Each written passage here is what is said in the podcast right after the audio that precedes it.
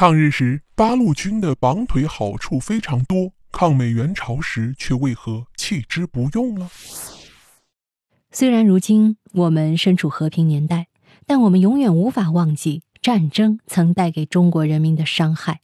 尤其是长达十四年的抗日战争，更是让中国受到了极大的伤害。当时，我国无论是军事储备还是物资，都极为落后和缺乏，无法和日军先进的武器抗衡。但即便如此，我国八路军战士依然凭借坚定的信念和意志，和日军顽强抵抗，并最终获得了大胜利。而我国之所以能够在如此恶劣的战争中获得胜利，除了归功于战士们顽强的意志以外，还有一个秘密法宝。在抗战时期，我国八路军的战斗装备啊是非常落后的。当日军大量使用坦克、大炮等先进武器时，我国八路军的装备却是小米加步枪，这和日军装备比起来，实在是小巫见大巫了。所以，我军要想获得胜利，就必须改变战争环境。故而，当时我军一般会选择崎岖坎坷的山区，或是环境比较恶劣的边远地区来作战。这样才能让日军的坦克大炮发挥不出作用，但这样的环境呢，对我军也是一个极大的挑战，因为这样的地方无法用马，我军只能靠两条腿行走，往往一天下来呀，我军需要行几十公里的路程，长此以往，腿部太过劳累，血液无法正常循环，就会导致腿部变得疼痛无比，甚至无法再继续行走。这样一来，我军还如何正常打仗呢？所以，我军为了解决这个问题，便想到了绑腿的方法。所谓绑腿，就是指用布条将腿部受力的地方一圈一圈的缠住，使得血液无法快速向下流动，从而避免了血液积聚的问题。如此一来，战士们在短暂休息以后，也不会感到腿部疼痛无比而无法继续行走了。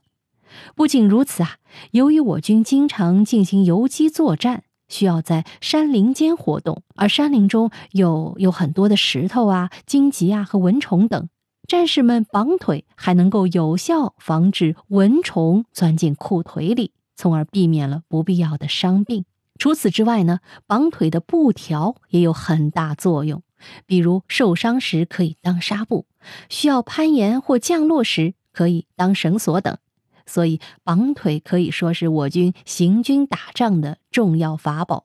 也是战士们必须执行的规定。这样做既能够避免伤病，还能提高作战效率，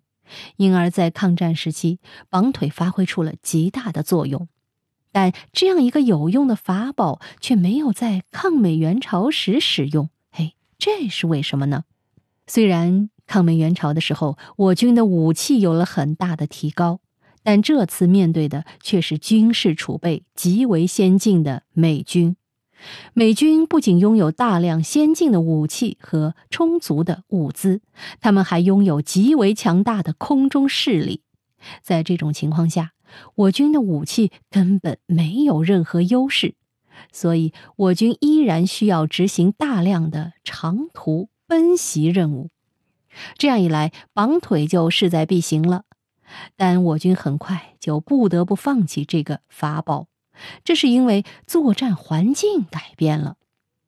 在朝鲜战争中，美军为了获得胜利，使用了大量的先进的武器。其中一种武器就是凝固汽油弹，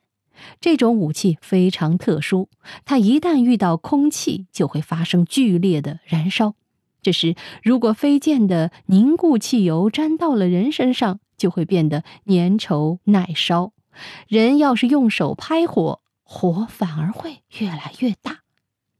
若是人在地上翻滚来灭火，却反而会弄得全身都是火。因此，如果人要想保命，最好的办法就是迅速把衣服脱下来，而且不能让火沾到皮肤，因为凝固汽油里有大量的化学物质，一旦沾到皮肤，人就会中毒。不得不说，美军发明的这种武器杀伤力实在是强大呀。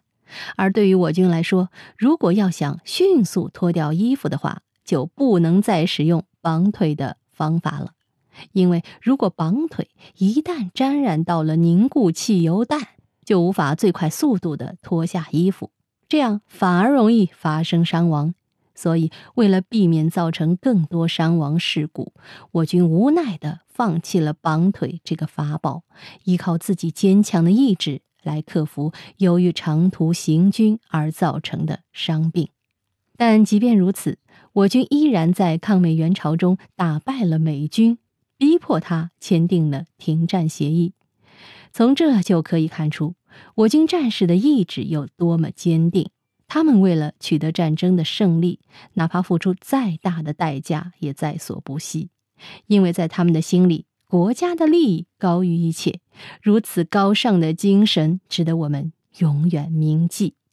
好，密室里的故事，探寻时光深处的传奇，下期咱继续揭秘。